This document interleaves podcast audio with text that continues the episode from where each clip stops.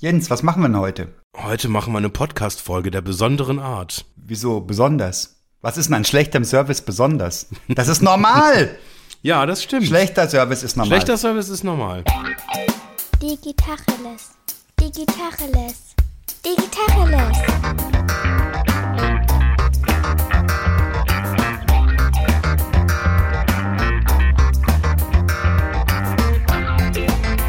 Mein Name ist Jens Wehrmann.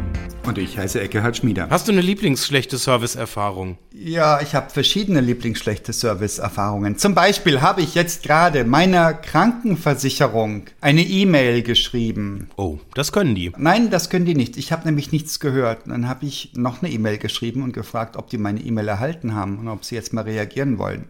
Ach, Das war am Freitagabend. Da kam nichts zurück. Und am Montagmorgen, also zu Bürozeiten, kam eine E-Mail zurück mit einem Standardtext.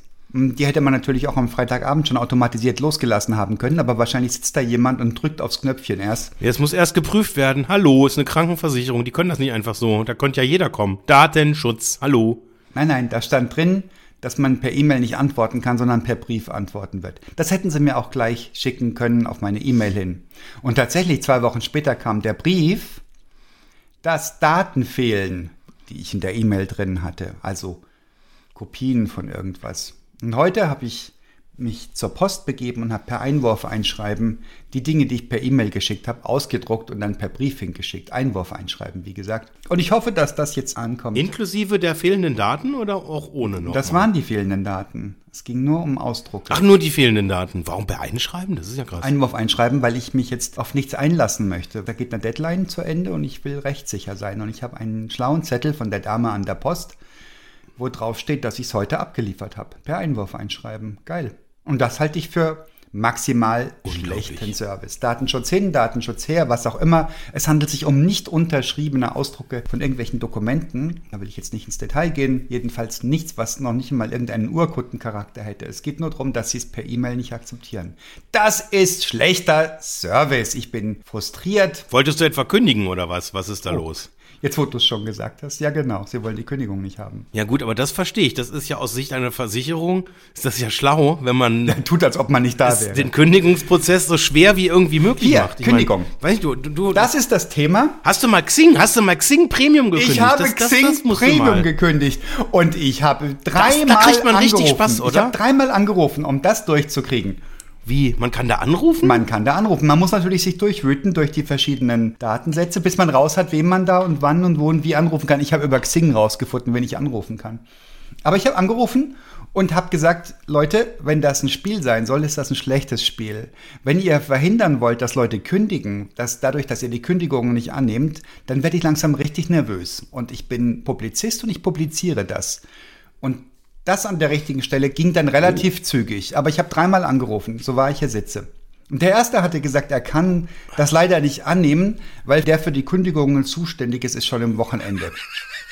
Und ist schon, Ja. der hat gekündigt. Ja, der hat Der für die Kündigung zuständige Mitarbeiter hat leider das Unternehmen also in meiner per Wahrnehmung Kündigung verlassen. ist Xing massiv auf dem absteigenden Ast und sie versuchen sich mit solchen Taschenspielertricks über. Nein, das glaube ich noch nicht einmal. Die Wahrheit ist, ich glaube, sie können es einfach nicht besser und deswegen sind sie auf dem absteigenden Ast und deswegen passiert Nee, geht auch die ich Kündigung nicht. Haha, das glaube ich nicht. Lalala, glaub ich Sondern? nicht.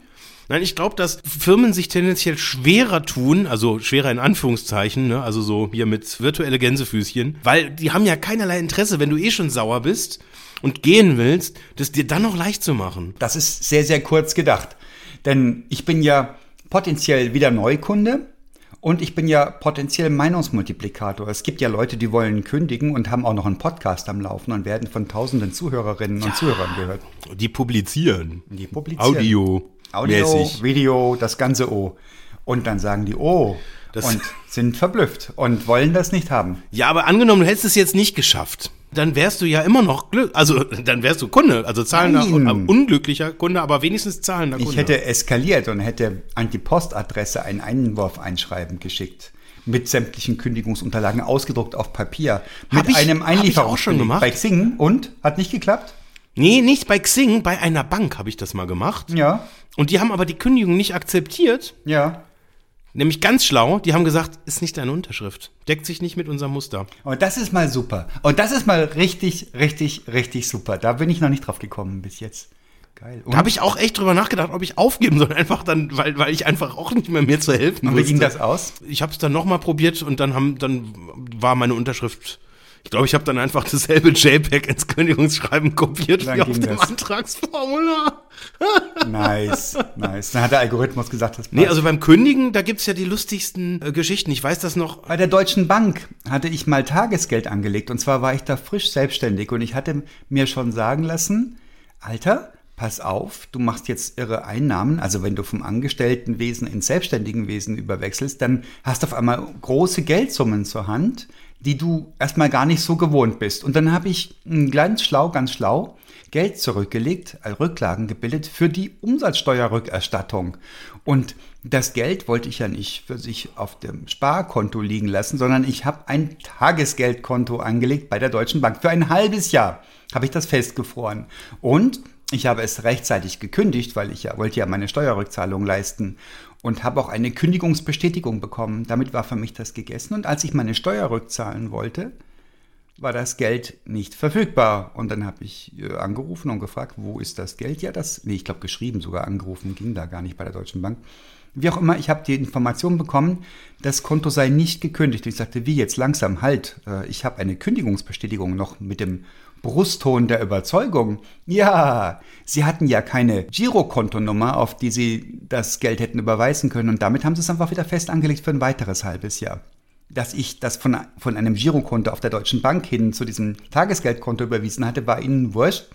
Und ich hatte das Geld nicht zur Verfügung. Und ich hatte Riesenglück, dass ich liquide genug war, um meine Steuerlast anderweitig zu zahlen. Ich habe dieses Geld nicht auslösen können. Ich habe es nach einem weiteren halben Jahr bekommen. Ich habe gekündigt unter Angabe einer Giro, der, der einen Girokontonummer, die Sie kennen, und habe mit Pauken und Trompeten alle Geschäftsbeziehungen zur Deutschen Bank abgebrochen. So hat mich das getroffen, gekränkt, beleidigt, wie du auch immer du das nennen willst. Ich hatte so eine ähnliche Situation, da war aber die Auflösung eine andere. Da, war, da durfte ich irgendwie nur, ich, ich glaube, 3000 Euro dann pro Zeiteinheit X, ich glaube, pro Monat dann irgendwie zurück überweisen. Und da dachte ich auch, ja, ich kündige das und dann ist das außer Kraft. Aber nee, nee, nee, das Ist böse. stand dann auch irgendwo auf Seite 28 der AGBs, dann irgendwo im Paragraph 237 Absatz B, äh, vierter Satz, stand das dann drin, dass das natürlich so einfach, wie ich mir das als, als Kunde vorgestellt hatte, natürlich nicht geht. Ich meine, wo käme man denn dahin, wenn man, wenn man einer Bank Geld gibt und dann sagt man, ich will das zurück? Das Thema Abo-Falle ist überhaupt ein großes Thema. Mein Abo bei der Deutschen Bahn, da bekomme ich einmal im Jahr einen Zahlungshinweis. Und ich habe gedacht, oh, zu fix. Eigentlich fahre ich ja gar nicht mehr Bahn. Es ist ja Corona und überhaupt. Da kann man natürlich jetzt großmütig sein und sagen, der Deutschen Bahn sponsere ich die Bahnkarte. Das bin ich nicht, muss ich gestehen, nicht gegenüber der Deutschen Bahn. Und ich habe aufgrund dieses Zahlungshinweises gleich mich gemeldet und gesagt, oh Leute, ich möchte es gerne kündigen. Worauf die gesagt haben, Edge hättest du vor drei Tagen machen müssen, wir schicken das erst los, wenn die Kündigung nicht mehr möglich ist. Und ein weiteres Jahr läuft diese Bahncard. Und worauf ich dann sofort Ja, ja, für ja, das ja, weitere Jahr gekündigt habe und damit werde ich es irgendwann los sein. Und ich halte das für eine hanebüchene Geschichte. Ich habe einen anderen Provider, einen, wo ich meine Webseiten laufen lasse, das ist one.com. Die schicken mir, das sind Schweden, die schicken mir eine E-Mail, sagen, du kannst jetzt entweder kündigen oder du solltest bezahlen in einem Monat, weil jetzt wäre die Kündigungsfrist. Und das ist so ein viel, viel besseres Gefühl. Sicher kündigen dann Leute, die ihren Webspace nicht mehr brauchen. Aber die kündigen mit einem guten Gefühl und wenn sie wieder einen Webspace brauchen, gehen sie da wieder hin. Weil das ein sehr angenehmer Umgang mit dem Kunden ist. Wenn du gezwungen bist, da zu bleiben Ja. aus rechtlichen Gründen, so Typ Mobiltelefonvertrag, dann ist das einfach ärgerlich. Und ich muss mir das immer in meinen Kalendern notieren, dass ich kündigen muss, um nicht in einem fetten, kostenpflichtigen Vertrag hängen zu bleiben, wieder für zwei Jahre, weil du dazwischen drei nicht mehr kündigen Ja. kannst. Böse. Habe ich auch ehrlich gesagt nicht verstanden, wo das denn eigentlich herkommt. Diese zwei Jahre Vertragsbindung bei so einem Drecks. Ja, ich kann dir sagen, wo das herkommt. Das kommt von der subventionierten Hardware. Das hatte man sich ja ausgerechnet, dass Ja, die Hürde Wenn man die nicht hat, ist, gilt das das ist einfach gleichermaßen. da geblieben. Das ist einfach eine Tradition, eine Überlieferung. Ja, natürlich, weil die das halt cool Ja. finden. Und die Leute sind ja, träge. Wir Leute sind träge, ja genau. Ja, ja, natürlich. Das ist, die Trägheit ist eines der großen Momentums dieser ganzen Abo-Fallen und das ist teilweise so Hanebüchen. Also ich weiß das noch aus unserer, äh, wir haben ja mal diese Abo-Alarm-App gemacht. Ja. Und da gab es dann natürlich, da war ja wegen der Schriftformerfordernis dann quasi Fax das Medium der Wahl. Also ich glaube, ist es auch heute noch. Und dann wird da sozusagen dann ein Vertrag schriftlich per Fax gekündigt. Und eine der Zoten, die ich damals mitgekriegt habe, dass dann die Provider erstmal 085er Nummern, die kostenpflichtig sind, was gar nicht zulässig ist, verwenden, um so eine Barriere einzubauen. Und die wechseln auch die Faxnummern. Und dann gibt's auch, äh, also du- das ist nicht, nicht, das steht nirgendwo, dass das verboten ist, dass man aus technischen Gründen halt mal die Faxnummer irgendwie von vier auf fünfstellig ändert. Man weiß es nicht genau. und ne, man muss ja auch immer mit der Zukunft gehen. Nee, und das wird natürlich billigend in Kauf genommen, dass dann Leute das echt nicht hinkriegen. Also ich bilde mir ein, dass ich das auch häufig schon auf so Kündigungsseiten erlebt habe, dass man dann irgendwo ins Leere kriegt und dann kommt ein 404 äh, Seite nicht gefunden, Error. Oh, hups, da ist ein Fehler aufgetreten. Tut uns total leid. Ja, auf, wir kümmern uns darum. Ja, und weiß das Aber mal nach. das, das, ja. ist, das ist eine ganz schrullige Strategie, mit Erfolglosigkeit umzugehen. Dass man im Prinzip einfach den Kündigungsprozess so beschissen macht, dass einfach Menschen dann, die äh, aus der Trägheit rausgetreten sind und dann sagen, jetzt, jetzt kriege ich mal den Arsch hoch und kündige das. Und dann kriegen sie es nicht hin. Und dann vergessen sie es wieder. Und schwupp, hast du ein Jahr wieder Ja, jetzt kündige mal deinen Facebook-Account. Und du, Milliarden Leute sind auf Facebook. Und du glaubst doch nicht, dass die alle in der Lage sind, diesen komplexen Kündigungsprozess einzuleiten. Es gibt ja ganze Webseiten, die voll sind von, wie man welchen Account kündigen kann, mit, mit 17 Schritte-Anleitungen. Unglaublich, unglaublich. Kündigen will man nicht. Kündigen ist schwer gemacht. Bis auf eben die coolen, coolen Online-Marken, die wirklich davon ausgehen, dass du es dann machst, wenn du es freiwillig machst. Netflix ist auch cool. Kannst du monatlich kündigen und einfach gut, einfach weg. Ja. Die wollen, dass du da bist, weil du das Angebot gut findest und nicht, weil sie dich irgendwie im, im Zwinger haben, im Schwitzkasten. Ja, ist auch, glaube ich, schlau, ja, Ja, tatsächlich. glaube ich auch, weil ich gehe jederzeit wieder rein, wenn ich was sehen Sky, will. Sky war auch einfach. Sky war sehr einfach zu kündigen tatsächlich. Okay. Das war, glaube ich, auch so. Okay. Die haben das, die haben so, so coole Produktangebote, wo ich dann so meine Intelligenz, also da, das war schwierig, das alles, diese ganzen Begrifflichkeiten zu verstehen, was das jetzt für ein Package ist. Und ich wusste tatsächlich dann auch, ich war dann so verwirrt, dass ich am Ende auch nicht mehr genau wusste, was habe ich da jetzt eigentlich für, was ist das jetzt eigentlich, was ich da hab und was muss ich da jetzt genau eigentlich machen? Und dann habe ich einfach mal so gemacht, so gut ich halt konnte. Und das hat aber dann auch, obwohl ich es nicht genau verstanden habe, dann trotzdem funktioniert. Und hier die One.com-Leute, von denen ich gerade so geschwärmt habe, weil sie rechtzeitig vor der Kündigungsfrist eine Zahlungserinnerung schreiben, da habe ich einen Server-Space gekauft mit einem hohen Datendurchsatz für 10 Accounts. Und ich habe festgestellt, na ja, ich brauche maximal 5. Ich habe den Account bezahlt für ein ganzes Jahr. Und zwei Monate später dachte ich mir, ich drossel mal lieber für die nächste Laufzeit und wollte das in die Wege leiten, wollte das runter reduzieren, den bezahlten Account von 10 auf 5 runterschrauben, da denke ich mir doch ganz normalerweise, die lassen den laufen für die Laufzeit und dann danach zahle ich für 5 statt für 10 Accounts. Aber nein, das geht nur sofort. Das heißt, ich verliere diesen anbezahlten Betrag, wenn ich downgrade. Ach, Das ist doch auch mal zum auf der Zunge das zergehen ist bei Apple Plus, TV, Apple TV Plus auch so. Wenn man ist da wahrscheinlich äh, überhaupt nicht zulässig, oder? Nee, da war das so, da habe ich das mit irgendeinem Gerät, habe ich den Account für ein Jahr kostenlos gekriegt. Ja. Und habe ich auch gesagt, ja, okay, cool, mache ich. Und dann kündige ich das aber gleich, dann vergesse ich es nicht. Ja, genau. Und dann haben die aber auch gesagt, ja, nee, dann ist aber, dann darfst du ab sofort dann nicht mehr zugreifen. Und das war so am Tag eins. Und dann habe ich gedacht, oh, vielleicht, also da war irgendwie auch irgendwie nichts, was ich brauchen konnte, drauf. Hast es gleich trotzdem gekündigt. Aber normalerweise schreibst du dir das halt auf. Nee, habe ich nicht, habe ich nicht tatsächlich. Ich habe mir sogar eine, ein, ich habe ein, einmal habe ich das genutzt, die Billie, Billie Eilish Doku. Die war äh, okay. Das war das Einzige, was ich in, in einem Jahr, das habe ich tatsächlich in der Woche vor der Kündigung, ich habe mir das dann in den Kalender geschrieben und nach einem Jahr äh, quasi dann auch das vollzogen. Und es hat geklappt tatsächlich. Das war Ja, gut. Ich aber das meine ich, wie, wie erbärmlich es ist, dass sie dich zwingen, das so zu dokumentieren, dass sie dir nicht noch ein weiteres Jahr berechnen können, dass du das dokumentieren musst, dass du nach einem Jahr das Ding wieder kündigst und dann wieder weißt, wo es war. Das kann man schon machen. Aber das Gefühl ist doch ultra klebrig. Ja, das ist jetzt karitativ, aus karitativer Perspektive. Unternehmen wie die Deutsche Bahn oder Apple. Das erfolgreichste was- Unternehmen der Welt. Ja, ja. Die subventioniere ich doch gern mal. Hallo, die haben es auch man nicht schon mal unter leicht. die Arme greifen, da hast du recht. Immer an der Spitze sein. Ganz ehrlich, willst du da tauschen? Doch auch nicht, oder? Alter, was haben wir den Kopf voll von schlechter Dienstleistung? Und warum ist das so? Die, guten Dienstleistungen, die sind ja so, die verblassen ja dagegen. Da, wo man gesagt hat, boah, das hat mich jetzt aber echt verblüfft. Erzähl doch mal sowas. Hast du was im Kopf? Da bin ich jetzt gar nicht drauf vorbereitet. Ach so, wir wollten bloß jammern heute. Ja, ich hatte tatsächlich neulich, da habe ich eine E-Mail gekriegt äh, vom Hersteller meines Automobils und da hatte ich einen Link und da konnte ich mein Fahrzeug bewerten. Habe ich da drauf geklickt und ich musste den Kilometerstand eintragen und dann haben die mir ein Angebot gemacht für den Rückkauf des Autos. Und habe ich da drauf geklickt und habe mein Auto verkauft. Du hast das so schlecht bewertet, das Ding, dass, dass sie dir gesagt haben, komm, wenn du so scheiße findest, das Auto, dann kaufen wir es wieder zurück, oder was? Nee, ich hatte mal ein gutes Erlebnis tatsächlich. Ich, fällt mir aber gerade jetzt nicht ein. aber ich hatte, glaube ich, ich hatte schon mal ein gutes Service-Erlebnis. Es gab da mal was, irgendwo. ja. Doch, doch, doch, doch, doch, doch. Ich, jetzt habe ich eins. Das war wirklich der Hammer. Wir haben ein, das ist jetzt wieder so ein schrulliger Nerdkram, ist aber scheißegal. Wir haben ein Müllhäuschen, das ist über eine Hebebühne im Boden versenkbar. Total Eine nerdig. Spezialanfertigung von einer Firma aus Nordrhein-Westfalen, was in Bayern, glaube ich, also laut Aussage des Herstellers gibt es das in Bayern einmal, dieses im Boden versenkbare Müllhäuschen. Also das war quasi ein Anhängsel einer Immobilie.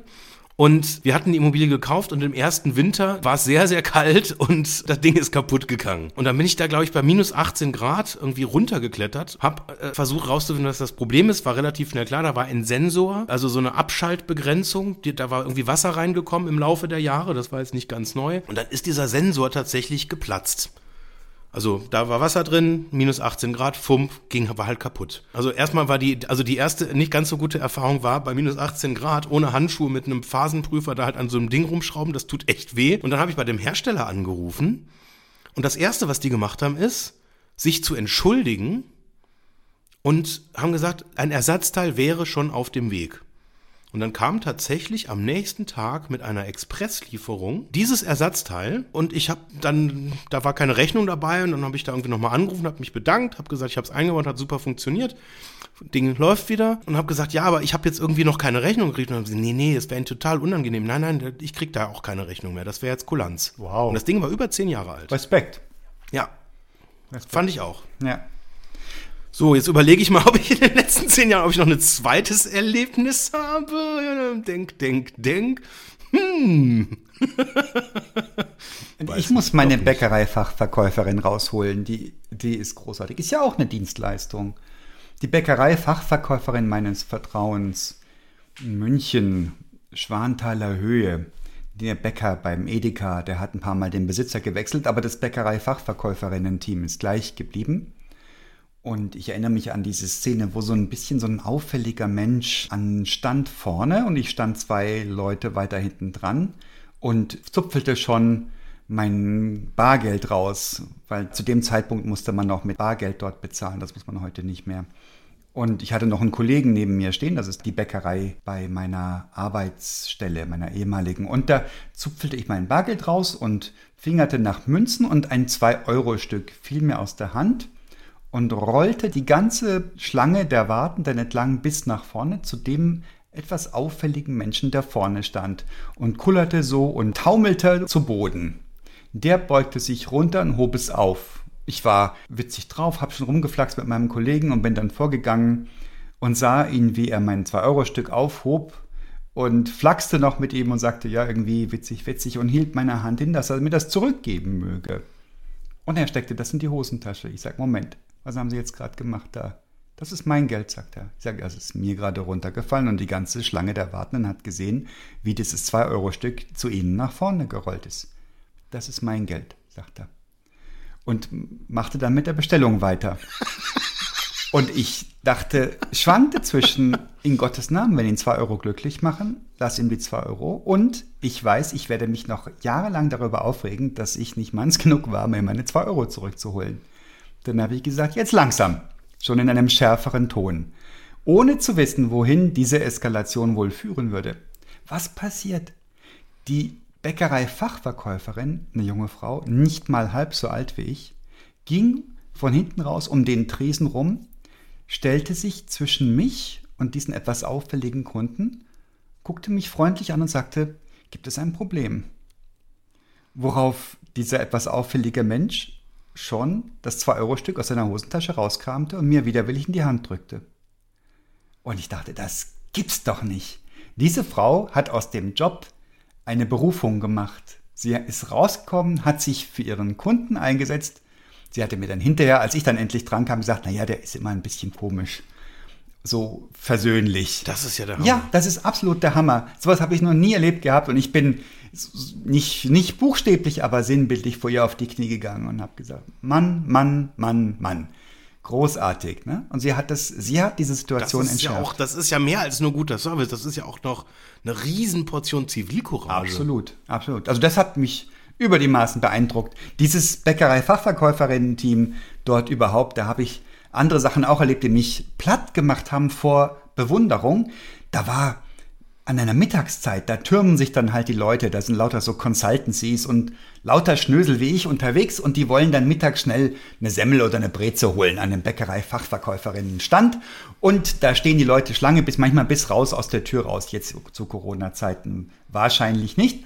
Wie dem auch sei, da war ein Mann, so auch wieder so zwei, drei Reihen vor mir, wahrscheinlich so in meinem Alter, und der beobachtete die Bäckereifachverkäuferin. Eine verkaufte und die andere begann damit, die Brotlaibe wieder ordentlich aufzustellen, hinzuräumen in diese Regale, während die andere verkaufte. Ja. Also zwei Verkaufskräfte, eine verkauft, ja, und die andere räumt ein. So, und hinten dran türmt sich die Schlange und wird länger. Da habe ich ja auch schon gedacht, na ja, hm, brauchst das jetzt wirklich, dass sie jetzt das aufräumt? Aber sie hat sich halt dafür entschieden und ich habe halt nichts gesagt, obwohl ich gedacht habe ich es auch. Und der Typ vorne dran sagt, wenn ich ihr Chef wäre, würde ich sie entlassen. Was fällt Ihnen ein, das jetzt hier aufzuräumen, während so viele Leute Schlange stehen? Darauf dreht sie sich ganz verdattert zu ihm um Oh. und sagt, ich bediene sie nicht. Und die Bäckerei-Fachverkäuferin nebendran sagt, ich bediene sie auch nicht. Und der hat kein Brot bekommen an dem Schalter. Und ich habe gejubelt innerlich, gejubelt. Die haben was gemacht, was wir alle so wahnsinnig gern mal machen würden. Unserem Kunden, unserer Chefin, wem auch immer mal sagen, das ist scheiße so und damit kommst du nicht durch bei mir. Großartig, großartig. Und was ist passiert? Der Typ ist wutschnaubend abgezogen und innerlich haben alle gejubelt. Großartig. Ja. Und ich habe mir ein bisschen auf die Zunge gebissen. Haben, haben Sie es erklärt? Nein, brauchen Gab die es nicht. eine Auflösung? Nein, brauchen die nicht. Die brauchen sich nicht anpöbeln lassen. Mhm. Krass. Die brauchen sich nicht beleidigen lassen. Ich hätte sie entlassen. Ich, wenn ich ihr Chef wäre, auch dass der Typ sich sofort in die Rolle eines potenziellen Chefs begibt und nicht sagt, ich bin ihr Kunde, ich möchte bedient werden, statt dass sie hier aufräumen. Das wäre ja noch eine andere Botschaft gewesen. Aber er sagt, ich hätte sie entlassen. Oder ich würde sie entlassen, sagt er. Ja, man kann ja auch auf andere unsympathische Art und Weisen besserwisserisch sein, als gleich die Chef. und ich habe mich schlecht gefühlt, weil im, im Inneren meines Herzens habe ich es ja auch gedacht. Ich habe es halt nicht gesagt. Ich habe mich halt zusammengerissen. Und da dachte ich, guck mal, wie schön es ist, an geeigneter Stelle mal die Klappe zu halten. Da hättest du dich mal dazwischen stellen können und sagen, gibt's ja ein Problem. Und den einfach mit einem 2-Euro-Stück zwei einfach Euro Stück in die Tasche stecken und sagen, lass gut sein, kauf woanders. Also wenn ich ihre Mitarbeiterin wäre, dann würde ich für sie nicht arbeiten wollen. Das wäre mal eine gute Reply gewesen, allerdings, ja. Ja, aber das ist aus der Reihe, aus der Reihe außergewöhnliche Augenblicke im Leben. Dort, wo du so nicht erwartest. Ist aber keine durchschnittliche Servicequalität. Das Übliche ist, oh, ich sehe, Sie machen gleich zu. Könnte ich noch was kaufen? Ja, aber machen Sie schnell. Ja, das ist dann doppelt negativ, weil du kriegst das zwar, was du willst, aber du fühlst dich schlecht, weil du doch das Gefühl hast, sie will die Maschine putzen und du bist jetzt noch fünf Minuten vor Ladenschluss da und willst noch was von ihr. Ganz schlecht. Dann verkauf mir es halt nicht. Aber wenn du es mir verkaufst, verkauf mir es doch ohne mich anzupöbeln. Also das habe ich ganz oft gehabt. Ja, aber machen Sie schnell. noch schlimmer zu, als die Ladenschlusszeiten um 18 Uhr waren. Ich glaube, da liegt so ein bisschen so, da, da liegt so ein bisschen so der, der Pfeffer drin, dass dann einfach Leute da irgendwie dann wahrscheinlich ihre Arbeitszeit bezahlt bekommen bis äh, 2000 und wenn dann halt ein Kunde halt irgendwie um eine Minute vorher halt irgendwie reinkommt und man dann halt irgendwie Überstunden macht und der Chef sagt, ja, aber schon wieder Überstunden. Und das überträgt sich dann, glaube ich, so. Also das ist wahrscheinlich dann auch echt so ein, also die Bäckereigeschichte von gerade, das ist ja im Prinzip ist das ja eigentlich eine Kultur, eine Kulturgeschichte. Ja. Da muss ja irgendjemand auch wissen, dass er Oder sie? Tatsächlich berechtigt ist, ja, oder sie, äh, berechtigt ist, sich so zu verhalten, ohne dass das jetzt ernsthafte disziplinarische Folgen hat. Oder sie nimmt sich die Freiheit. Und das ist richtig geil. Und das ist ja eine meiner Thesen. Wir haben viel mehr Freiheit, als wir uns nehmen. Aber also dadurch, dass dann die Kollegin sich daneben stellt und sagt, ich auch nicht, wird es dann zur Kultur. Das stimmt. Und das ist, glaube ich, schon mehr. Und ich glaube, Ja. das ist, also mir, mir geht das lustigerweise in meinem Stammsupermarkt auch so, wo ich den Eindruck habe, ich werde da total ernst genommen. Ich habe jetzt keine so krasse Geschichte da zum Erzählen, aber ich habe auch da so den Eindruck, dass die mich kennen, dass die mich auch wiedererkennen. Und das sind nur so Kleinigkeiten. Ich bezahle halt immer mit meiner komischen Uhr da und das ist irgendwie so, das wissen die. Das, das ist, ich- keine Ahnung. Das ist der Verrückte irgendwie- mit der Uhr. Ja. Ich glaube, es gibt mittlerweile zwei, die es tun, aber. Schade, dass man dein stolzes Gesicht im Podcast nicht sieht. So stolz, ich habe eine Uhr, ich kann digital bezahlen, ganz ohne Bargeld. Ich lasse meine Uhr immer liegen als Pfand, bis ich mit Bargeld Du hast, dich, wiederkomme. du hast dich übrigens rausgeredet vorhin. Du hast gesagt, ja, es war schon ganz lange her mit dem 2-Euro-Stück. Das war damals, als, das, als die EC-Karte noch nicht erfunden war. Was meinst du mit rausgeredet? Ja, früher. So, da habe ich mit Bargeld bezahlt. Jetzt Ja, kann man na, damit dass Karte du noch mit bezahlen. Bargeld zahlst. Ja, jetzt kann man noch. Hast du noch Bargeld? Jetzt Ich habe einen Bäcker, da kann man nicht mit Bargeld. Zu Hause habe ich einen Bäcker, da kann man nicht mit Bargeld zahlen. Äh, nicht mit, mit, äh, nur mit Bargeld. Ja, meine ich. genau. Ich habe zu Hause auch so ein, eine Bäckerin. Da kann man auch noch mit Bargeld zahlen und ich mache dann immer ganz mühselig, kram ich mein Münztäschlein. Ich habe ein extra Täschlein, so ein Säcklein wie früher im Mittelalter, man, wo man die Goldstücke drin verwahrte. So eins habe ich und da habe ich meine ganzen Kupferdinger drin. Und bei der Bäckerei Fachverkäuferin dort, bei uns im Ort, sagte ich letztens, ja, bei Ihnen kann man ja nur mit Bargeld zahlen. Sie sagt, ja, genau. Und ich sage, okay, wie viel kostet es denn? Und dann habe ich diese Münzen mühselig rausgekramt und auf den Tisch gezählt. Und ich sagte, ich habe dieses Bargeld nur noch für Sie. Und sie sagt, ja, genau. Und ich sage, überall sonst, überall sonst zahle ich mit Karte. Und sie sagt, ja, bei uns kann man ja nur in Bar zahlen. Und damit war das Thema für sie auch gegessen. Ja, ist schön. Ja, ist schön. Ja. Da werden ja ein paar Prozent abzuführen. Da, da habe ich mich aber jetzt auch schon ein paar Mal bei ertappt, dass ich manchmal auch genervt davon bin, gerade so in dieser aktuellen Corona-dominierten Zeit, wenn man auch jetzt nicht so ewig in so einem Laden verbringen will, wenn man mal irgendwas kauft. Und ich habe den Eindruck, dass ich manchmal so drei Viertel meiner Zeit an der Kasse verbringe im Laden. Ja. Und da muss ich zugeben, dass ich mich dann manchmal davon genervt fühle, wenn dieser Prozess sich so in die Länge zieht, weil dann irgendjemand seinen Geldbeutel öffnet, dann erstmal so guckt, ja, wo ist denn das Fach für die Scheine? Hoch, ach, da ist es ja. Ja, da habe ich mir angewöhnt, ganz Schein wahnsinnig geduldig zu sein. Weil manchmal, oder mindestens Ja, ja. bei uns im Ort, sind da Leute, wo du das Gefühl hast, das ist der einzige zwischenmenschliche Kontakt, den die den ganzen Tag über haben.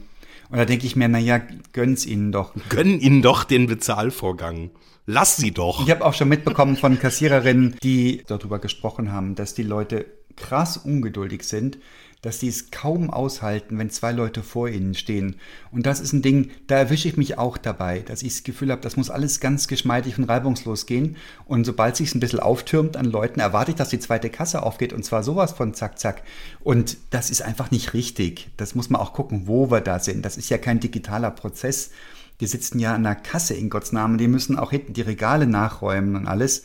Und da lohnt sich auch mal fünf Grade sein zu lassen und sich einfach mal hinzustellen. Ich nehme das als mentale Übung. Ich bin den ganzen Tag hektisch am Rumtoben und wenn ich bei uns im Dorfladen bin, dann übe ich mich in mentaler Ruhe und ich sag dir was, es strahlt ein bisschen auf mich ab. Das tut mir ganz gut. Ja. Zwei Erlebnisse unterschiedlichster Art, Servicequalität. Ich habe mir einen Spaß draus gemacht. Ich habe ein Produkt, das ist eine Mandelcreme von Rewe, ein Rewe Handelsmarke. Das ist tödlich lecker, dieses Zeug. Absolut kalorienreich und tödlich lecker.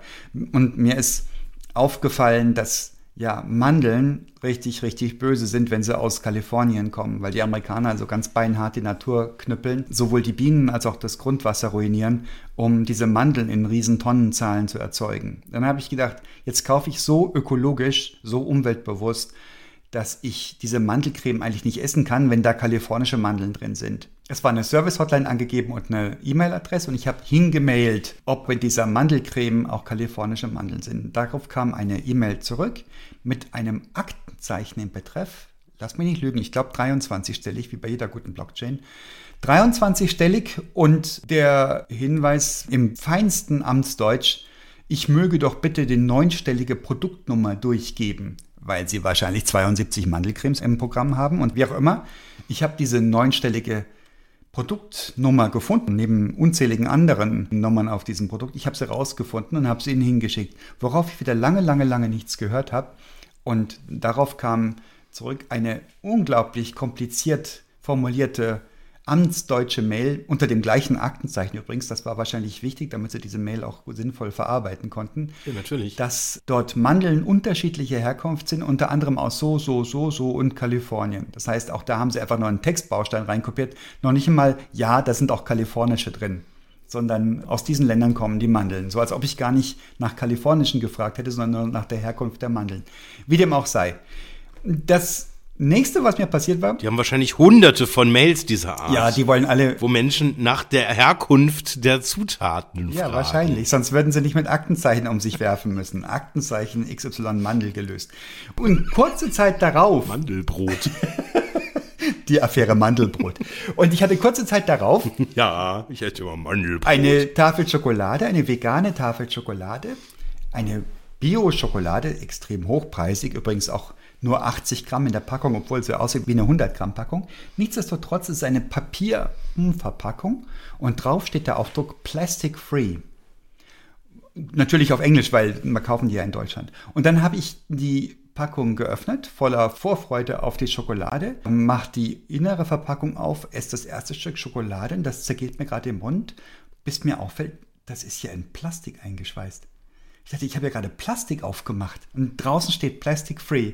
Das fand ich dann schon affronteux. Ja, die Papierumverpackung ist ja gänzlich frei von Plastik.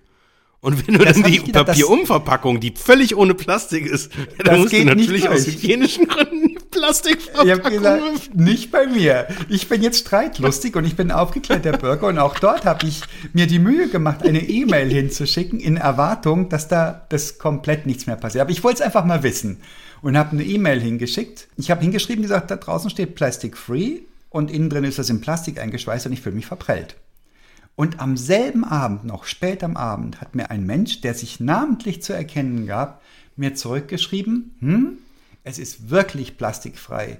Diese Umhüllung ist kein Plastik, sondern ein biologisch-organisch abbaubares Produkt, das sich im normalen Müll innerhalb von wenigen Wochen kompostiert. Komplett. Da habe ich gedacht, alter Schwede, das ist mal Service. Ein Mensch, der sich mit Namen nennt und der tatsächlich eine vernünftige Antwort hat und der ganz offensichtlich gelesen hat, was ich geschrieben habe und ganz persönlich auf mich eingeht. Für eine Tafel Schokolade, gut, eine hochpreisige zwar, aber die habe ich in Wonne zu Ende gelutscht, diese Schokolade, muss ich sagen. Respekt. Geil. Lecker. Ja. Schick mir mal einen Link. ich dachte, du sagst, schick mir mal ein Stück. Ja, schick mir Franz ja kurz rüber faxen. Wir haben da die technischen Grundlagen gelegt. ja. Warum haben wir so viele schlechte Beispiele und so wenig gute Beispiele für Service? Weil die schlechten, die tun weh, die bleiben hängen. Gell? Da fühlen wir uns irgendwie geknechtet. Ja, ich hatte neulich mal wieder so einen Klassiker. Da ging irgendwie so zur besten Zeit, irgendwie, als wir es auch gerade so für Telefonkonferenzen in der Schule gebraucht haben. Äh, unser Internet leider nicht. Und da das irgendwie zum vermehrten Male aufgetaucht ist, habe ich dann tatsächlich auch, um so ein bisschen Dampf abzulassen, dann bei der Hotline angerufen, unseres lieben äh, Internet-Providers. Und das fand ich, finde ich auch immer lustig. Also die sind besser geworden. Früher hat man wirklich sehr, sehr, sehr lange erstmal in der Hotline warten müssen. Das ging jetzt irgendwie vergleichsweise schnell. Aber was ich dann auch lustig fand, die haben dann tatsächlich nachgeguckt, wie oft denn die Leitung getrennt wird über die tägliche Zwangstrennung äh, einmal pro Tag hinaus und haben dann argumentiert, das wäre jetzt ja letzte Woche nur dreimal aufgetreten, das Problem. Und bis, also einmal pro Tag wäre es kein Problem für sie. Für Sie. Und auch jetzt nichts, wo sie mir helfen möchten. Das wäre halt Ist so. so. Ja. Ist Technik, ist kompliziert. Ja, ist so. Kann man Fertig. nicht immer. Habe ich dann gesagt, aha, es ist, äh, ja, schade. Wie lange läuft denn der Vertrag noch so? Ich hatte so ein Ding mit der Post. Ich hatte ganz dringend eine Lieferung erwartet in meine Firma rein. Und der Briefträger hat das beim Nachbarn abgegeben. Das ist ja auch so eine übliche Praxis. Und der Nachbar möchte nett sein, sowohl zum Briefträger als auch zu mir. Wahrscheinlich eigentlich nur zum Briefträger oder zur Briefträgerin. Und nimmt dieses Packerl entgegen, auf das ich auf glühenden Kohlen sitzend gewartet habe. Und geht sechs Wochen in Urlaub. Das Ding ist verschwunden. Ich gebe einen Nachforschungsauftrag ein und alles. Und bis ich rauskriege, also ewiges Hin und Her, ewig viel Schrift- und Telefonverkehr, bis ich rausbekomme, der Zusteller hat das beim Nachbarn abgegeben. Und ich sage, ähm, der ist seit Wochen zu. Da ist nichts mehr bei dem. Ja, das ist nicht Ihr Problem. Sie haben es abgegeben und damit gilt diese Sendung als zugestellt. Wenn der Nachbar es mir nicht gibt, ist das das Problem vom Nachbarn oder von mir oder von uns beiden, aber nicht mehr von der Post. Und ich habe mich aufgeregt ohne Ende. Habe dann eine Nachlieferung bestellen müssen. Das war richtig bitter. Bin dem Kunden gegenüber nicht mehr liefertreu geblieben, musste also auch meine Deadline verschieben. Habe es dann geregelt. Und irgendwann, nochmal Wochen später, kam er dann, ach ja, er hat noch eine Sendung von mir da liegen. Äh, ja, hätte er wohl versehentlich noch vor seinem Urlaub angenommen, aber jetzt ist er ja da. Wichtige Organsendung stand drauf. Diese krasse Ohnmacht, die treibt einen zur Weißglut. Diese krasse Ohnmacht. Oder Internetprovider umgestellt. Du hast eine kleine, zwar kleine, aber du hast eine Firma dran an diesem Netzwerk. Und die sagen maximal eine halbe Stunde ohne Internet. Und du bist einen kompletten Tag abgeschnitten, nicht nur vom Internet, sondern von sämtlicher Telefonie. Zu einem Zeitpunkt, als Mobiltelefonie noch nicht so ähm, etabliert war. Wahnsinnig, wahnsinnig, wahnsinnig. Und ich reg mich drüber auf und ich stehe neben mir und ich weiß, die werden das nie wieder hinkriegen. Jedenfalls nicht an diesem Freitag. Nicht vor Montag läuft da gar nichts. Auch wenn sie noch so oft zusichern an der Hotline, sie machen es, sie machen es. Da stehe ich neben mir und ich denke mir, steiger dich da nicht rein, die Welt dreht sich weiter. Und ich denke, da drei Kunden warten ganz dringend und rufen bestimmt schon an und kriegen jetzt die Information, dass dieser Anschluss nicht mehr vergeben ist. Horror für ein Kleinunternehmen. Horror. Die Leute denken, du bist Konkurs gegangen oder verschwunden. Ja, für ein großes auch. Also, Ja, bei einem großen würde man, glaube ich, das wäre meine These, noch eher zu belegen, dass irgendwas schief geht. Bei einem kleinen Unternehmen würde man sagen, die sind ja jetzt weg, die haben sich vom Acker gemacht. Was ist denn da noch offen an Aufträgen? Oh Gott. weg mit der ganzen Kohle und ihrem Ganz genau. Tagesgeldkonto. Durchgebrannt Ja. mit den Warum haben Millionen. wir so wenig gute Erlebnisse? Ich verstehe es nicht. Ich verstehe es nicht. Also ich hätte da mal so eine These. Wir sind jetzt ja schon bei diesem Thema Mobilfunk und irgendwie so Internet Service Provider angekommen. Und meine These wäre, dass dadurch, dass wir nur noch auf dieses es muss möglichst viel äh, Gigabit, Me Megabytes und Dingels und Dongels haben und es darf aber irgendwie alles auch nichts kosten und wir vergleichen halt im Prinzip nur, haben wir maximale Leistung und dann gucken wir einfach, was ist der billigste Preis.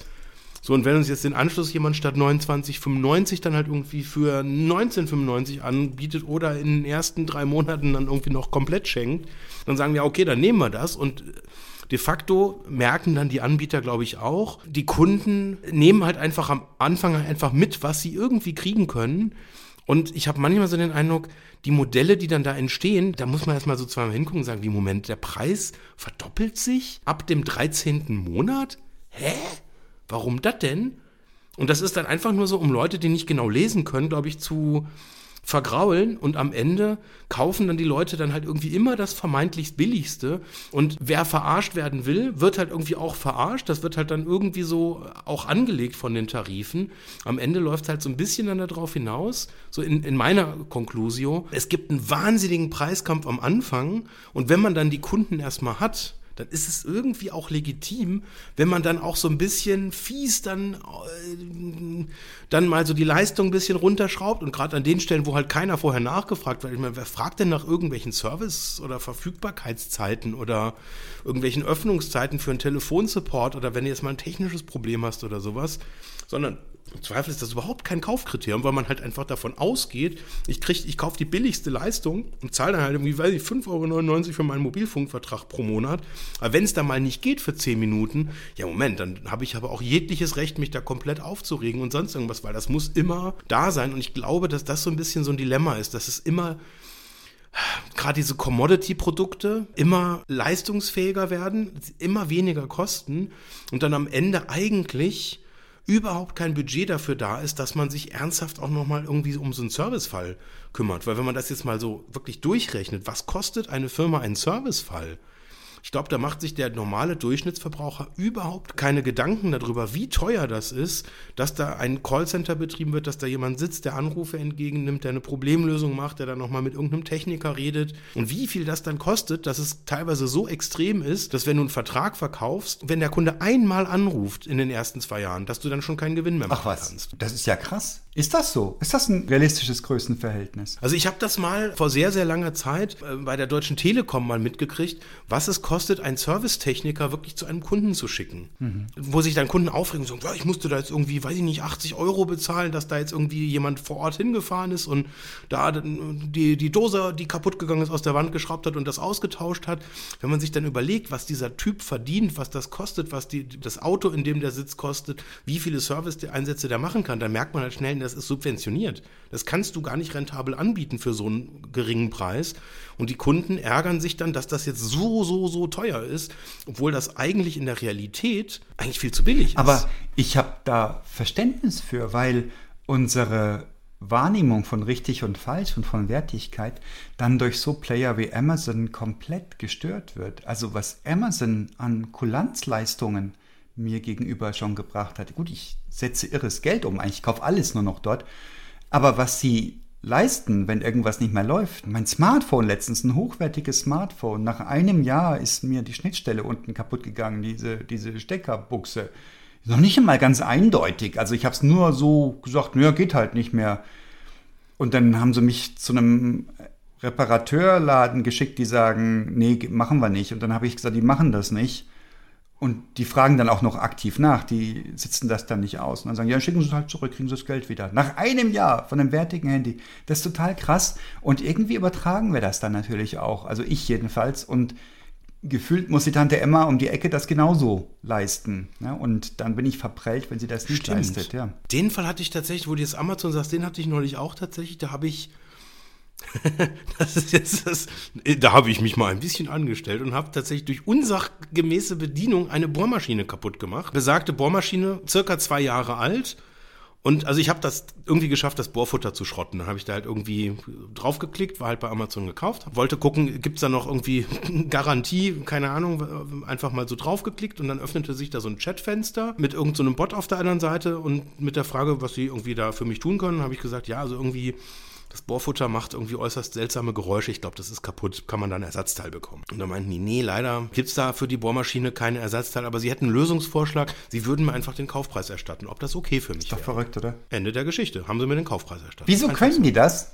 Weil die so wahnsinnig viel umsetzen oder weil Leute wie ich dann sagen, ich kaufe jetzt nur noch dort, weil alles andere gibt nur Ärger im Zweifel? Ich glaube, weil der Algorithmus, das ist jetzt mal eine steile These, aber ich glaube, der Algorithmus sagt, was kostet es, hier eine Problemlösungsstrategie anzuwenden? Wie viele Minuten eines Menschen müssen wir da investieren? Und was kostet es, wenn wir das automatisieren? Und ich glaube, es ist einfach nur hart in Zahlen ausgerechnet, was ist die beste Strategie Ja, vollkommen verrückt. Ja, geil. und fertig. Und das wird dann angewendet. Und im Zweifel, wenn man sagt, ja, nee, äh, wir- sie hätten jetzt ja auch sagen können, ja, schick uns bitte das defekte Teil. Das machen ja dann viele, die dann sagen, ja, schick uns das kaputte zu. Ist mir jetzt ein paar Mal schon passiert, dass irgendwas, was ich nicht haben wollte, dass ich das nicht zurückschicken musste. Ja, das kenne ich auch, ja. Weil die ja. dann noch sagen, ja, dann kostet das jetzt den Rückversand auch noch. Und ganz ehrlich, vielleicht hat man dann irgendwie auch so ein, so ein, so ein kundenspezifisches äh, Quality-Ranking, wie hoch das Betrugsrisiko ist, lalala, oder vielleicht auch einfach nur doof, wie, um, wie hoch der Umsatz ist. Und dann sagt man, nö, ist gar nicht nötig. Die, Ja. die paar Euro 50, die sparen wir uns halt auch noch. Immer mehr Zeug kommt ja aus China, ohne dass es transparent ist, wenn du es kaufst. Und gerade so Kabel und Adapter und was nicht, also diese Low-Interest-Sachen für ein paar Euro. Und das rechnet sich mit Sicherheit nicht, ein kaputtes Kabel nach China zurückzuschicken, damit sie es dann dort verschrotten. Also das habe ich ganz, ganz oft, so dass ich mich schon geniere, wenn was kaputt ist. Ich habe jetzt wieder bei Kabel gekauft, fünf Kabel für fünf Euro. Und zwei davon sind in kurzer Zeit kaputt gegangen, die schmeiße ich einfach weg weil ich mich geniere, mir das Geld zurückgeben zu lassen für diese fünf Kabel, weil dann drei immer noch gehen und ich habe die dann, ich will mir die nicht für lau erschleichen. Das ist schon eine harte Kiste. Das Gegenteil habe ich gehabt. Das heißt, ich nicht, meine Frau hat das gehabt. Die kauft schon lange bei so einem Berliner Krauterer kauft sie so Hundeleinen aus so einem speziellen Material, die kann man dann durch den Dreck schleifen lassen, das ist ganz hilfreich. Und die kauft man sich, indem man die Länge angibt und die Farbe angibt. Dann kriegt man die zugeschickt passend. Und jetzt hat sie eine gehabt die hat sie jetzt aus welchen Gründen auch immer für zu schwer befunden und schickt die zurück und der Händler sagt, nee, geht nicht. Kriegst du nicht erstattet, weil ist custom made, steht im AGB Paragraph 47 Absatz 13.2. Kundenspezifisch zubereitete Waren gehen nicht. Dann guckt sich das nochmal an, es steht nirgendwo ein Hinweis dort, wo sie das zusammenstellt, dass das kundenspezifisch sein soll. Er hat auch gar keine nicht kundenspezifischen Produkte. Also sind, du gibst die Länge an und die Farbe und sie sagt, das ist ja so, wie wenn ich bei Zalando einen roten Pullover in M kauft, dass er dann sagt, naja, das ist ja rot und M, das ist ja kundenspezifische Angaben. Ja, also können wir es nicht zurücknehmen. Das ist kundenspezifisch, ja klar. So, jetzt hat sie gesagt, Moment mal, das sehe ich aber nur wirklich anders. Und es ist ja auch, das hat sie mir gesagt, dass es ein bisschen ungeschickt ist, nachdem sie so viele Leinen hat und der auch in diversen Hundeforen aktiv ist, so wie sie auch. Das ist ein bisschen ungeschickt, sich so zu verhalten. Und sie sagt, naja, jetzt will sie es mal rauskriegen, jetzt wollte sie mal googeln, wie das, wie das gekennzeichnet sein muss, wenn ein Produkt vom Umtausch ausgenommen ist.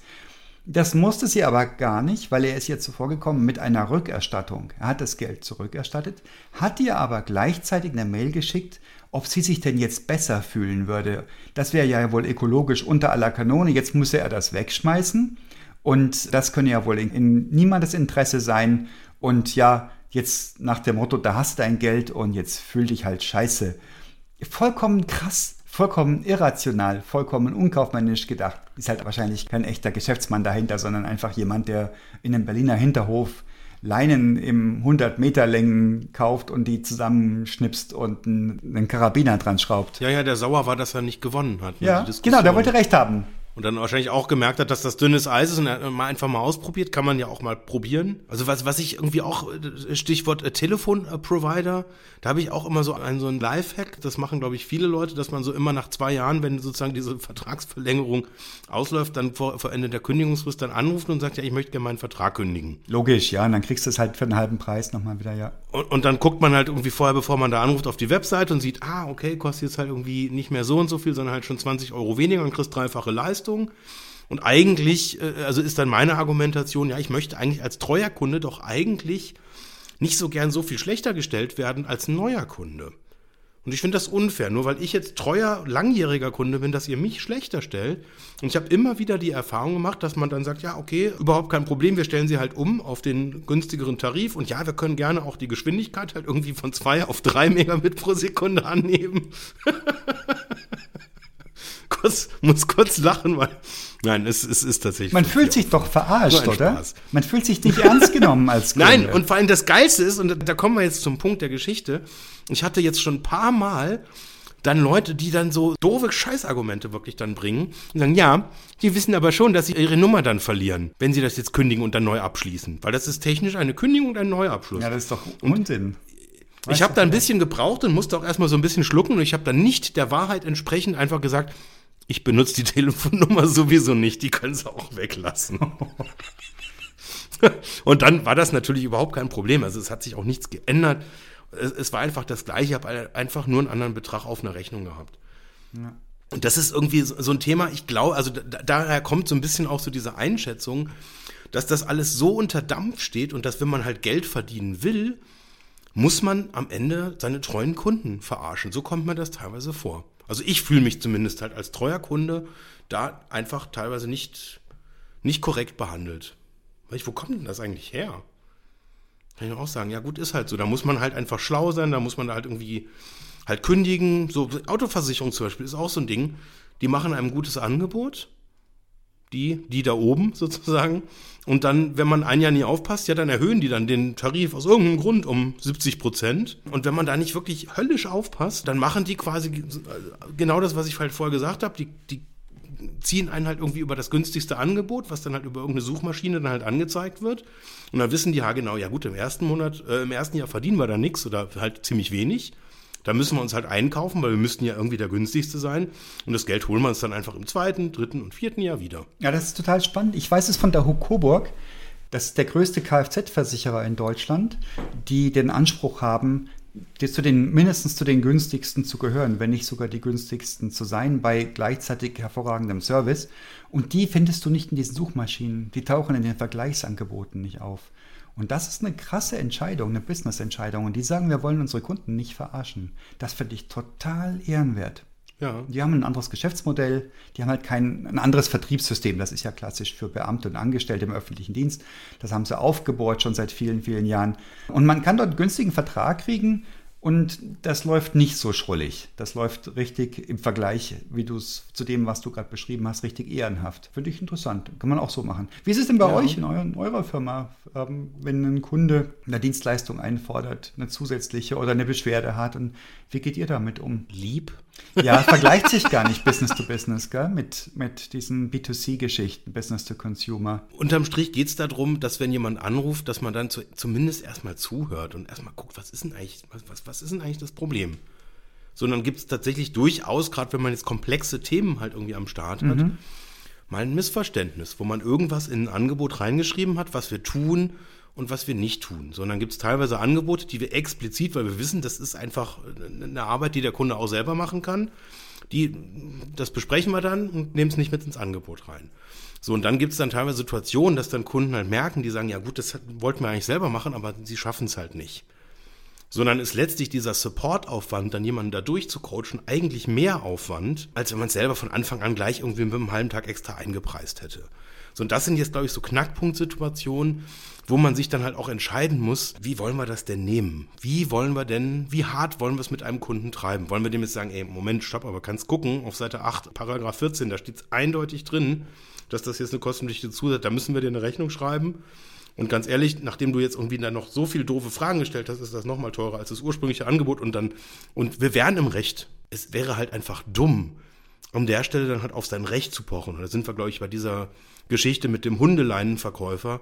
Da geht es ums Recht haben. Und darum sollte es nicht gehen, sondern es sollte um eine gute Beziehung zu seinem Kunden gehen. Und ich glaube jetzt gerade, wenn man im Business-to-Business-Geschäft unterwegs ist, wäre das absolut kontraproduktiv, dann da halt irgendwie drauf zu pochen, dass man jetzt Recht haben will. Weil das, das darf nicht sein, finde ich. Lässt du dich leiten von der Art und Weise, wie jemand Beschwerde führt, ob jemand freundlich und sachlich ist oder ob jemand aufbrausend und ungerecht oder vielleicht sogar beleidigend wird? Ich glaube, das hängt davon ab, welche Art von Kundenbeziehung man generell pflegt. Wenn man auf Augenhöhe gemeinsam auf ein Ziel hinarbeitet, stellt sich in meinen Augen diese Frage überhaupt nicht. Weil man arbeitet ja zusammen an einem Thema. Das heißt, mhm. es gibt dann irgendwie Kunden, die sind dann so ein bisschen, oh, ich weiß, das haben wir jetzt irgendwie so und so, haben wir das jetzt falsch gemacht und ja, kostet das jetzt mehr.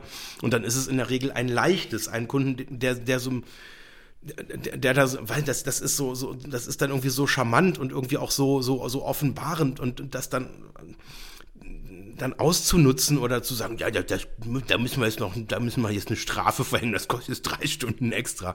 Wer, wer, wer will denn sowas? Wer will denn so arbeiten? Wer will denn so behandelt werden? Sondern in der Regel ist da immer Kulanz äh, angesagt, weil wir reden ja von, von absolut lächerlichen Konstellationen in der Regel wenn wir jetzt irgendwie davon reden, dass jetzt irgendwie komplett neue Features oder irgendwie, dass ein Kunde jetzt einen Extrasprint oder sowas einfordert, aber das macht ja keiner. Also in der Regel sind das so die kleinen tagtäglichen Missverständnisse, wo dann einfach die Komplexität eines Sachverhaltes durch irgendeine Formulierung missverständlich wiedergegeben wurde. Und da sage ich doch im Zweifel immer, ganz ehrlich, wenn der Kunde es falsch verstanden hat, dann sollten wir doch vielleicht irgendwie nochmal überlegen, ob die Formulierung dann die richtige ist. Und selbst wenn man es dann richtig formuliert hat, dann, ja, mein Gott, dann ist das halt manchmal einfach so. Das gehört irgendwie zum Leben dazu. Und dann macht es doch Sinn, einfach mal sich die Frage zu stellen, wie möchte ich denn behandelt werden, wenn ich irgendwo anrufe und irgendein Problem habe? Und wenn ich jetzt irgendwie meinem Steuerberater anrufe und sage, hey, ich glaube, da ist irgendwie hier der Mehrwertsteuersatz auf der Rechnung der falsche. Das war jetzt hier irgendwie schon wieder irgendwie im, im Juli und da haben wir wieder den neuen oder den, den vorherigen alten Steuersatz. Und ganz ehrlich, ich habe zwei Extreme da schon hinter mir. Mein äh, Ex-Steuerberater, der hat dann gesagt, ja, ja, das korrigieren wir, den Fehler. Und dann stand eine angebrochene halbe Stunde auf der Rechnung für das Korrigieren eines Fehlers. Und das sind so Kleinigkeiten, da wird man dann irgendwann Alter sauer. Verwalter. Und das, das Ja. willst du nicht haben, dass jemand dann sozusagen sich seine eigenen Fehler noch vergüten lässt und das dann auch noch so transparent spielt. Und dann sagt, ja gut, ihr habt angerufen, das ist eine angefangene Viertelstunde, dann mussten wir eine Buchung machen, das ist auch eine angefangene Viertelstunde. Man könnte noch den Rückanruf, ja, wir haben das gelöst, dann hätte man eine Dreiviertelstunde abgerechnet.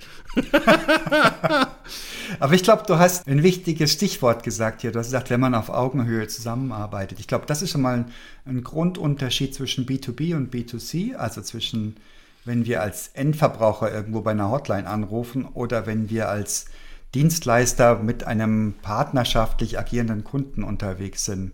Das fällt wahrscheinlich leichter und das ist aber auch wahrscheinlich persönlicher.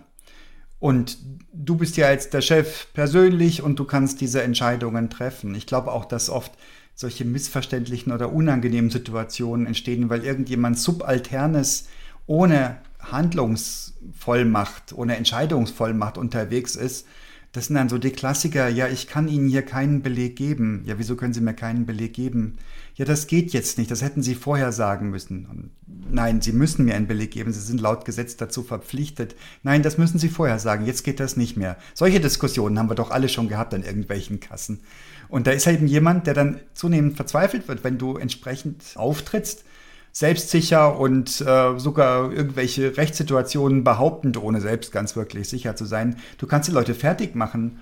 Und das ist doch nicht im Sinne der Sache. Das ist doch ganz, ganz schlimm, wenn ich mich da reinversetze. Ich sitze an einer Stelle, habe gar nicht die Kriterien, um sinnvolle Entscheidungen treffen zu können und versuche mir einfach meinen Arsch zu retten, dass ich keinen Ärger kriege von meiner Chefin oder meinem Chef und muss dafür einen Kunden verprellen, dann mache ich das mal eben. Weil wenn der Chef oder die Chefin entsprechend auftritt, ist mir das im Zweifel ernster, als wenn ein Kunde sauer rausgeht. Auch Hardcore. Ja. Willst du nicht. Aber ist, glaube ich, jetzt gar nicht so was Ungewöhnliches. Das ist einfach so von der Führungskultur, dass dann ein Chef sagt, ja, wie, ihr dürft da nicht nachgeben, ihr müsst da hart sein. Und dann wird das falsch verstanden. Dann, dann, ist die, dann ist die Auslegung, ja gut, wenn ein Kunde da jetzt irgendwie sagt, er will so und so, dann haben wir doch gelernt, nee, wir müssen da, wir müssen das schon machen, wir müssen schon effizient sein. Mein Weltbild ist tatsächlich etwas positiver als deins, was das angeht. Ich glaube, es ist in den allermeisten Fällen schlicht und ergreifend Dummheit. Dummheit, wie das System angelegt ist, nicht zu Ende gedacht. Unfähigkeit und Dummheit von den Leuten, die mit den Kunden umgehen. Und ich kann es ihnen noch nicht mal übel nehmen, wenn du überlegst, was da für Leute unterwegs sind, allein schon sprachlich, wie sie sich ausdrücken, dass du ganz oft das Gefühl hast, um Gottes Willen. Und was ich aber auch beobachte, du hattest das vorhin so ganz nebenbei gesagt, die Hotlines sind besser geworden. Also noch vor wenigen Jahren hat meine Frau geweint. Sie ist in Tränen ausgebrochen nach einem Hotline-Telefonat mit der Deutschen Telekom. Das würde heute nicht mehr passieren. Die sind heute schon anders unterwegs. Das letzte war von Toshiba, die Hotline. Da haben sie ihr gesagt, auf dem Rechner sind unten drei Schrauben. Machen Sie die auf, dann können Sie den Akku rausnehmen. Und es waren keine drei Schrauben unten auf dem Rechner. Und sie sagt, da sind keine Schrauben. Doch, da sind Schrauben. Da müssen Sie nur genau hingucken. Nein, da sind keine Schrauben. Und jetzt geben Sie mir nochmal die Modellnummer. Und dann gibt sie nochmal die Modellnummer. Na, sag ich doch, das sind Schrauben unten dran. Nein, das sind keine Schrauben. Und die sind nicht zu Potte gekommen. Sie, die hat, meine Frau hat irgendwann entnervt aufgelegt. Die hat darauf bestanden, die Dame an der Hotline, dass da Schrauben Nein, sind. doch. Und sie hat gesagt, siehst Oh. du irgendwelche Schrauben? ja, genau. Und ich habe keine Schrauben gesehen und ich habe dann halt angerufen und da war jemand anders dran, der sagt, ja, dem Modell sind keine Schrauben unten, kein Problem. Also wirklich völlig absurder Wahnsinn. Deswegen glaube ich, äh, mittelstark glaube ich an Absicht. Ich glaube sehr stark an Unfähigkeit auf der ganzen Linie. Also, was so IT-Technik anbetrifft, habe ich teilweise auch schon die Erfahrung gemacht. Also ich hatte einmal so eine ganz lustige Zone, da habe ich auch angerufen und dann haben die irgendwann gesagt, ja, da, da kommen wir jetzt nicht auf den Datensatz irgendwie drauf, weil wir haben da jetzt so ein neues System. Da Ja. kommen wir nicht drauf. Und ich gesagt, ja, was machen wir jetzt? Und dann, ja, äh, tut mir jetzt leid, aber Sie müssten eigentlich auflegen und einfach nochmal anrufen.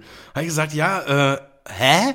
Ja, nee, also und wenn ich dann Glück hätte, würde, also sie hätten jetzt zwei Systeme gerade und das würde nach einem Zufallsprinzip entschieden, wo man halt rauskommt oder nach Verfügbarkeit oder sowas. Und wenn man dann halt Glück hat, kommt man dann bei einem Service-Mitarbeiterin oder Service-Mitarbeiter raus, der halt Zugriff auf das System hat, wo man auch selber hinterlegt ist. Völliger Wahnsinn. Da weiß man dann auch nicht, soll ich da jetzt, also da, da wäre mir dann auch manchmal eher nach Weinen als nach Lachen zumute. Wobei Ja. in der Retrospektive kann man lachen, aber Ja, ja, hinterher immer, ja, ja. Also ich hatte es auch, dass ich eine Hotline-Mitarbeiterin von einem DSL-Provider hatte und die hat mich Zeug abgefragt, sehr, sehr langsam. Und ich sagte, so und so. Ich habe die Antworten schnell gegeben. Ich wusste, was sie hören wollen würde. Und sie sagte dann so, ah ja, mhm. und sie tipperte und klickerte. Und ähm, wie sagten Sie doch gleich bei Ihrer Adresse? Ich sagte meine Adresse runter. Ah ja, und klipperte und tickerte und klipperte. Und sie klipperte und tickerte und ich sag, haben Sie jetzt alle Daten? Ähm, Moment. Und sie klipperte und tickerte unten mit ihrer Tastatur. Und ich sag, brauchen Sie mich jetzt noch für den nächsten Arbeitsschritt? Sie klipperte und tickerte. Ich sage, hören Sie bitte, haben Sie mich gehört? Ich fragte, ob Sie mich noch brauchen oder ob ich jetzt aus dem Gespräch rausgehen kann.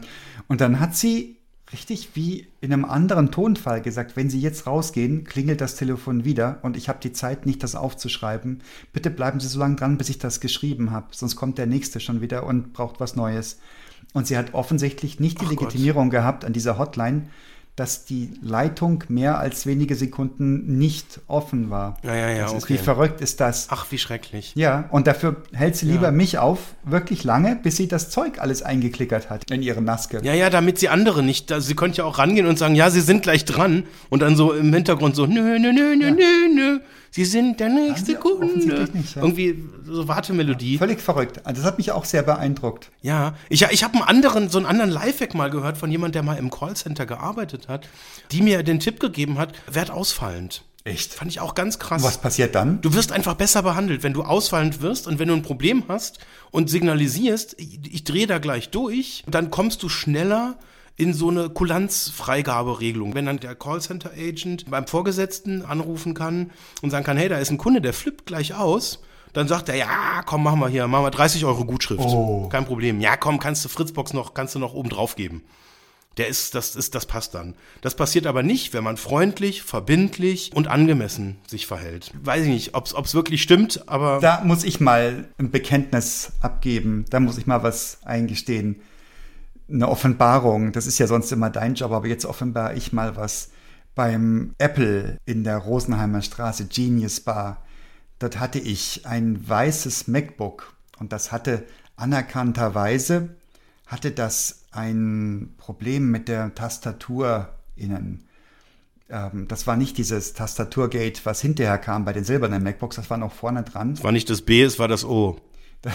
Ich weiß nicht mehr, was das war. Nee, es war ein Riss in diesem Plastik. In einem Plastikgehäuse. In einem Plastikgehäuse, innen aber, wo die Tastatur ist. Und ich habe das reklamiert und die haben gesagt, ja, machen wir auf Kulanz, kein Ding. Und dann war das dort und es kam zurück. Und dann haben sie mir das gezeigt. Sie hatten nicht nur die Tasten neu gemacht, sondern sie hatten auch oben diesen Displayrahmen auch gleich mit ersetzt. Ich weiß nicht warum, sie haben es halt gemacht. Und haben es mir mitgegeben und ich sagte, das ist ja schön, das sah aus wie neu. Und habe das zusammengeklappt und habe es mitgenommen, habe mich in die U-Bahn gesetzt und holte das nochmal raus aus meinem Rucksack, wollte das nochmal bewundern und sagt, boah, die haben mir ja gar nicht meinen Laptop wiedergegeben. Das ist ja eine richtig alte, verronzte Kiste.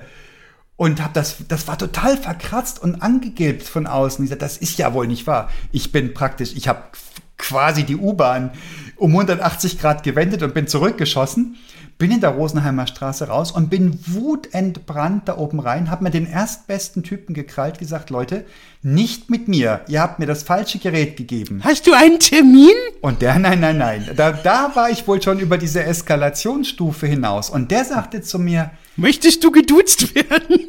ich weiß, was Sie meinen. Meine Freundin hatte letztens einen iPod und da ist dasselbe Phänomen gewesen. Sie hatte eine Hälfte der Schale ausgetauscht gekriegt und dann sah die alte extrem alt aus dagegen. Und ich habe gesagt, ich kenne diesen Laptop seit Jahren und ich kenne jeden einzelnen Kratzer und das sind nicht meine Kratzer.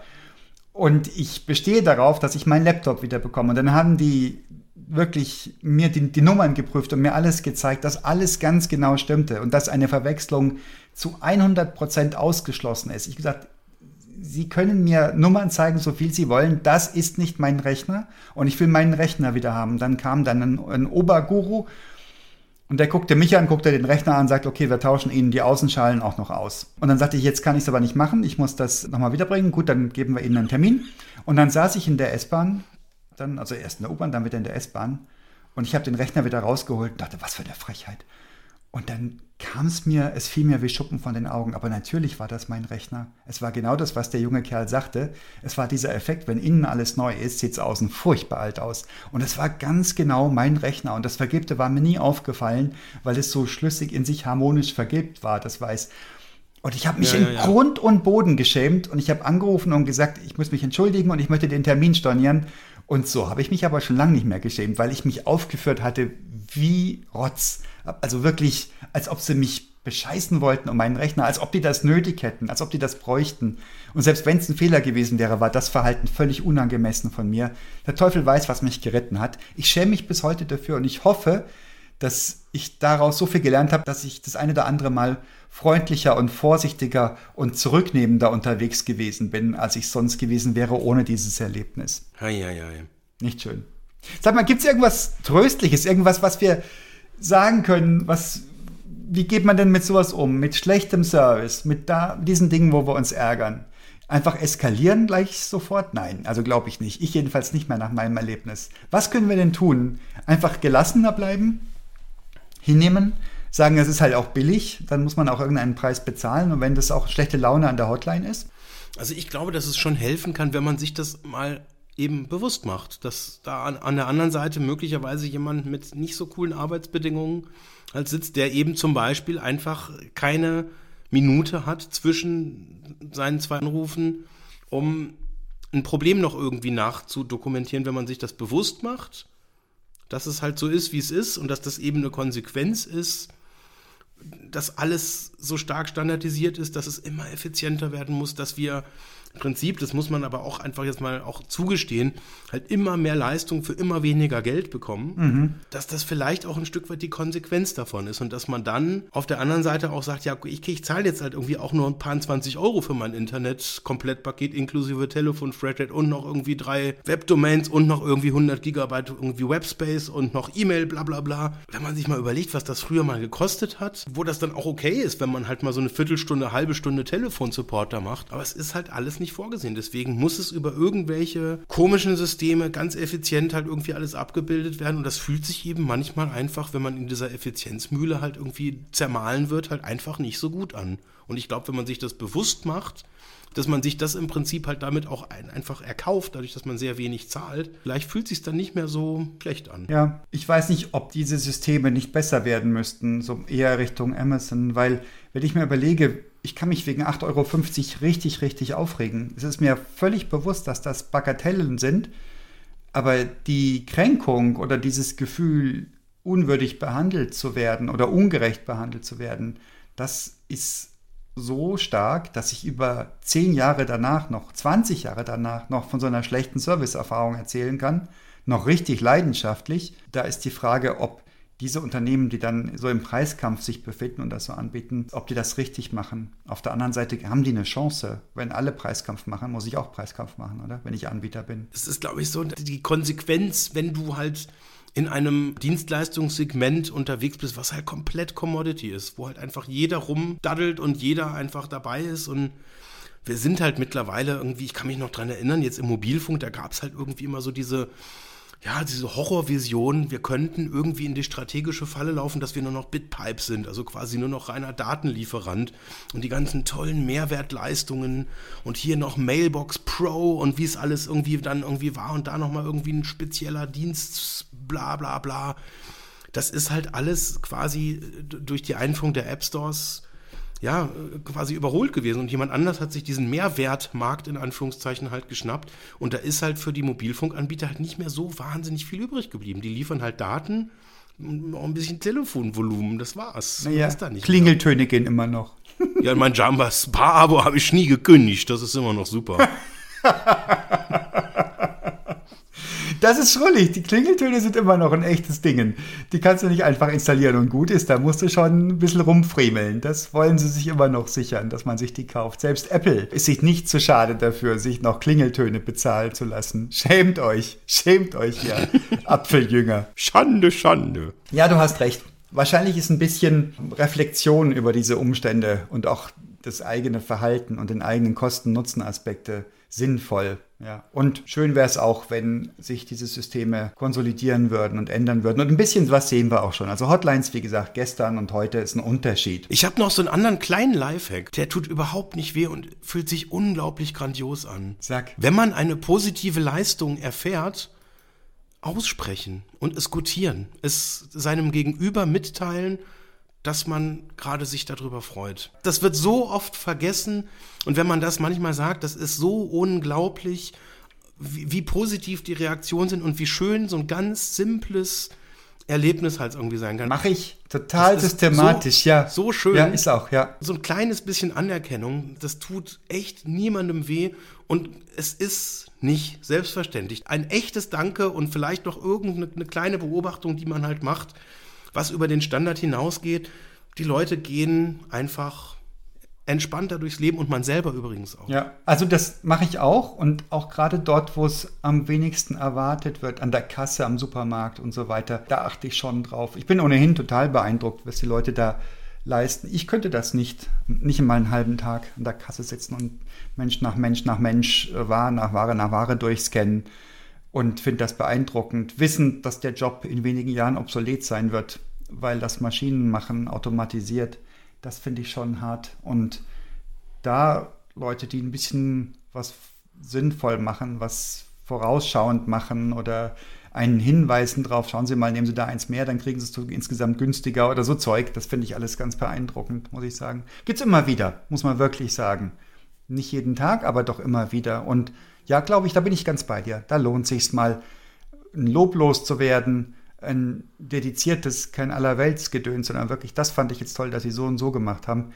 Und das, da fühle ich mich auch besser danach. Auch den ganzen Tag, muss ich sagen. Ja, und lächeln. Und lächeln. Wenn es mal wieder länger dauert an der Kasse, weil die Oma drei vor einem irgendwie dann nur den Geldbeutel hinhält, weil sie irgendwie die Münzen nicht richtig erkennen kann, entspannt sein und lächeln. Oder der Opa. Entspannt sein und lächeln.